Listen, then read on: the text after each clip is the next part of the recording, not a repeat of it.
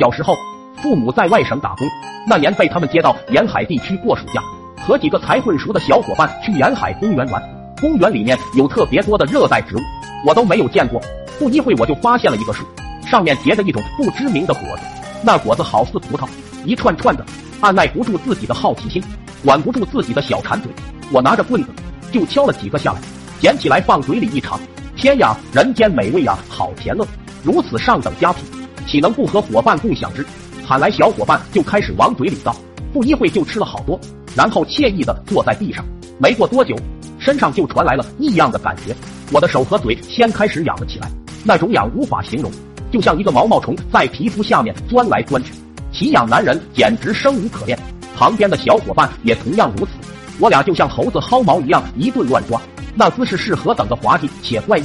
刚好旁边有一水池，两人冲过去就开始洗手。抓伤的手刚碰到这水，我滴个娘哎，那感觉难以言表。知道在伤口上撒盐是什么感觉吗？现在就是这种感觉。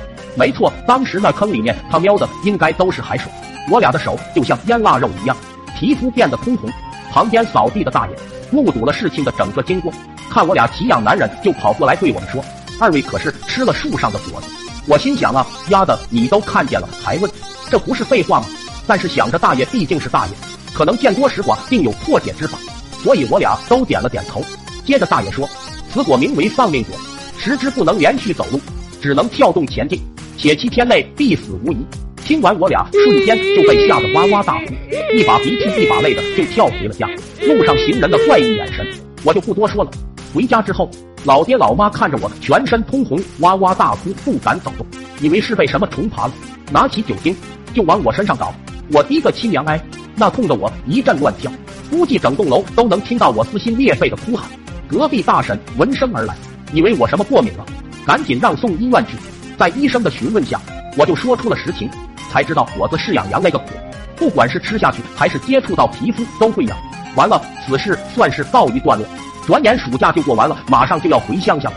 临走之前，想起了我这段惨痛的回忆，我就拿了几颗痒痒果回了乡下，打算犒劳一下乡下的小伙伴。因为我们班上有个小胖特别霸道，每次跟他我吵架，一吵不赢他就揍我，我简直就恨死他了。果不其然，上学第一天我俩就对上了。趁着他欺负我的时候。我就把秘密武器涂抹在了他身上。